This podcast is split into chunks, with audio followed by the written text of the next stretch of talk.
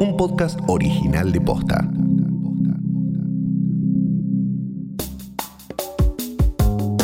Este domingo, el pueblo chileno aprobó por una mayoría determinante el reemplazo de la constitución actual por una nueva.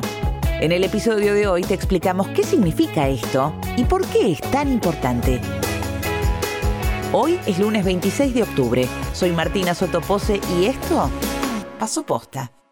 Hoy ha triunfado la ciudadanía y la democracia. Hoy ha prevalecido la unidad sobre la división y la paz sobre la violencia. ¿Desde qué hora está, esperando usted para, para votar? 30 años.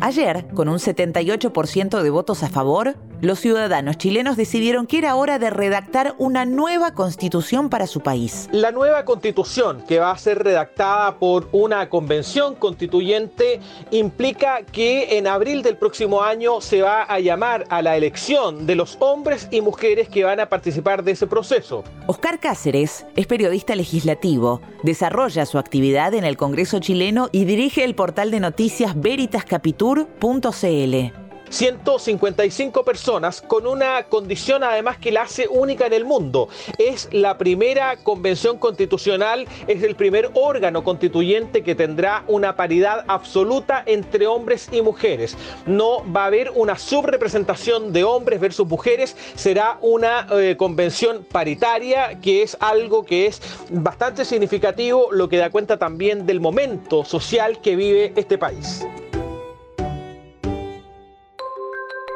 En el referéndum se votaron dos cosas. Si impulsar o no una nueva constitución y cuál sería el órgano que, en caso afirmativo, debía redactarla. Había dos opciones. Una, dejarlo a cargo de una convención mixta integrada por miembros elegidos popularmente y parlamentarios en ejercicio.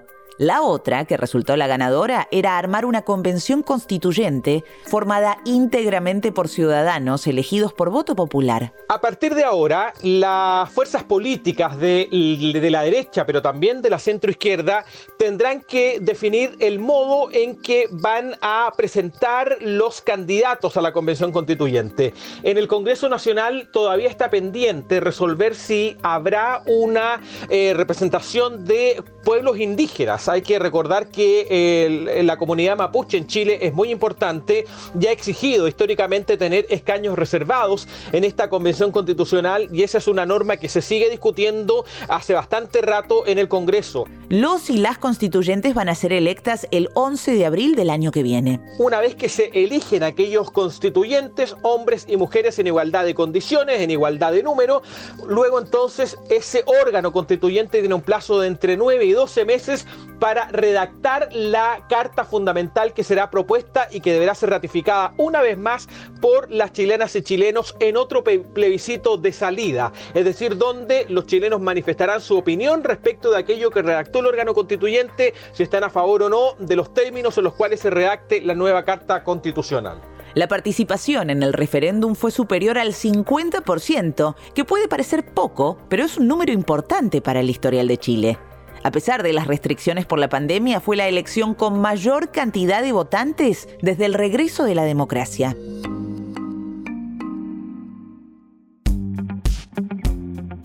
La nueva constitución se va a definir mediante una convención constituyente porque eso es lo que votaron también masivamente. Ha quedado mucho el resultado del yo apruebo, pero ha sido importante también eh, que fue respaldado masivamente que la nueva constitución sea redactada por una convención constituyente electa enteramente. Martín Yapiro es analista de política internacional y abogado. Y efectivamente el próximo paso para los ciudadanos y ciudadanas de Chile va a ser elegir a sus convencionales constituyentes, que creo que va a suponer un enorme desafío para la clase política, porque si algo han dejado las protestas en evidencia es que había un problema de representatividad que empezó a saldarse ayer con el plebiscito, pero que va a requerir de eh, dirigentes legitimados para representar los anhelos que se vieron en la calle, los satisfacciones que se vieron en las calles. El cambio de constitución fue una de las demandas en las que derivó el estallido social de octubre del año pasado, que tuvo manifestaciones masivas, episodios de violencia con una feroz represión, más de 30 muertos y 2.250 querellas de violación de los derechos humanos. La crisis se desató cuando el gobierno del presidente Sebastián Piñera decidió aumentar el precio del pasaje del metro. Estudiantes comenzaron a realizar evasiones masivas y manifestaciones en las calles. El gobierno decretó estado de emergencia y toque de queda y desplegó fuerzas policiales y militares para reprimir las protestas.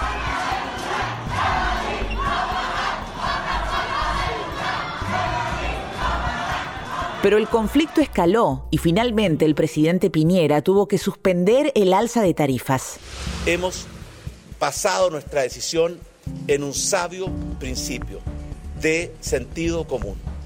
Cuando un padre tiene problemas, siempre tiene que privilegiar a su familia con respecto a otras opciones. Igual un presidente siempre tiene que poner por delante a sus propios compatriotas por encima de cualquier otra consideración. Finalmente esto derivó en manifestaciones que encabezaron los estudiantes que se saltaron el torniquete del metro subterráneo de Santiago y finalmente esto derivó en que la población en general comenzó a manifestarse en Santiago, adultos, eh, hombres y mujeres a lo largo de todo el país comenzaron un movimiento social que eh, marcó para siempre el giro de los hechos de la actividad política. El gobierno de Piñera quedó sin agenda, tuvo que renunciar completamente a su programa, a dos años y medio de todavía continuidad en el poder. Según un estudio de la Universidad Diego Portales de Santiago, Chile es el noveno país más caro en transporte. Familias de bajos recursos llegan a gastar un 30% de su sueldo solo en movilizarse. Pero el aumento del boleto apenas fue la gota que rebalsó el vaso. Las protestas en Chile agrupaban varios reclamos históricos.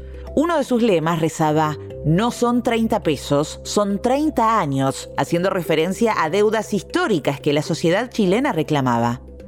Quien mejor lo definió fue la primera dama chilena, Cecilia Morel, en un audio filtrado que le envió a sus amigos.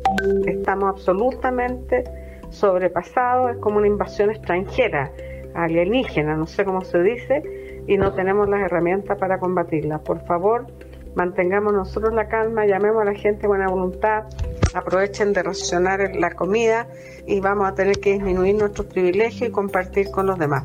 Aumentos en el costo de la luz y el agua, un sistema público de salud deficiente, un esquema de pensiones acusados de colaborar con la concentración de la riqueza, una brecha social que se profundiza más cada año. que debería modificarse la Constitución.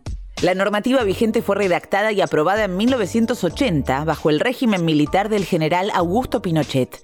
Si bien a lo largo de los años sufrió numerosas reformas, por su origen, buena parte de la sociedad la considera ilegítima. Es claramente un cambio paradigmático de las condiciones en que se ha generado la construcción social de este país durante los últimos 30 años. Hay que recordar que la constitución que nos rige actualmente y que en virtud del proceso zanjado este 25 de octubre va a ser modificado de manera radical, es el fin de una era, es una constitución que fue redactada en dictadura, impuesta sangre y fuego por eh, parte del régimen militar que encabezó Augusto Pinochet. Una de las principales críticas apunta al rol del Estado en la provisión de servicios básicos. Se trata de un Estado subsidiario que no provee directamente salud, educación o seguridad social, sino que se limita a vigilar o supervisar cómo los privados proveen esos derechos. Seguramente va a ser una constitución en la cual los eh, deberes del, Estado y los derechos de los ciudadanos van a tener un protagonismo mucho mayor que en la actual constitución vigente, donde los los servicios públicos van a tener una importancia muchísimo más grande que eh, en la constitución actual con su principio de subsidiariedad, que eh, enormemente que, que, el Estado asumiera tareas de servicio público. Y mm, me parece que va a ser una constitución que va a tener mucho más centro en los derechos que la actual constitución vigente. La privatización fue uno de los pilares del modelo de Pinochet. Actualmente Chile es el único país del mundo que en su constitución consagra derechos de aprovechamiento perpetuo sobre las aguas para los privados. También hubo una fuerte privatización en áreas como la luz, la educación y la salud. De todas maneras, lo más interesante de la Constitución, por el modo en el cual esta Constitución va a ser eh, dictada, es que va a abrir muchísima más autonomía a los órganos de elección popular, especialmente al Congreso, para mm, hacer sus propias eh, políticas de acuerdo a la soberanía popular. Creo que lo más importante en ese sentido es que de esta movilización lo que deja de haber es un enorme condicionante a la soberanía del pueblo que había sido herencia de la última dictadura. Para la sociedad chilena este resultado significa la posibilidad de gestionar de manera democrática y dentro de las instituciones las enormes insatisfacciones que quedaron de manifiesto en el último estallido callejero que curiosamente se cumplió un año la misma semana en la que se realizó el plebiscito. De ser aprobada en el referéndum final, la nueva ley fundamental va a entrar en vigor de inmediato y va a derogar automáticamente la anterior. El texto final se va a someter a un último plebiscito en el segundo semestre de 2022 la señal que se dio ayer por parte de una ciudadanía empoderada, una ciudadanía que viene manifestando una posición respecto de que este contrato social no daba para más, era irresistible, eh, no permitía avanzar ni permitía distribuir de manera correcta los espacios de poder, de representación política, la distribución de la riqueza, en fin, la ciudadanía ha dicho clara, contundente y categóricamente que quiere cambios donde la participación se haga efectiva, la participación de la ciudadanía. Este no es un logro de la clase política, este es un triunfo de los ciudadanos que desde octubre del año pasado se viene manifestando. También es el final del orden constitucional condicionado, iluminado por, por la salida, por la transición democrática, en la cual el gobierno de facto de Pinochet mantuvo una enorme influencia de la cual la sociedad chilena se fue deshaciendo de a pedacitos. Creo que este es el final de la transición democrática chilena y es el modo en el que se completa con un ordenamiento enteramente civil y surgido de la movilización ciudadana y no del condicionamiento del poder de, de las bayonetas bajo la amenaza en la cual fue sancionada la anterior.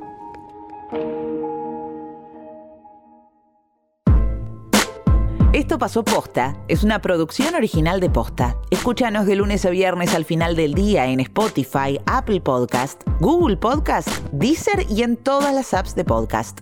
Si te gustó este episodio, compartilo con alguien a quien creas que le puede interesar. Y si nos escuchás en Apple Podcast, te invitamos a que nos dejes una reseña. Nos suma muchísimo para que más gente descubra este podcast.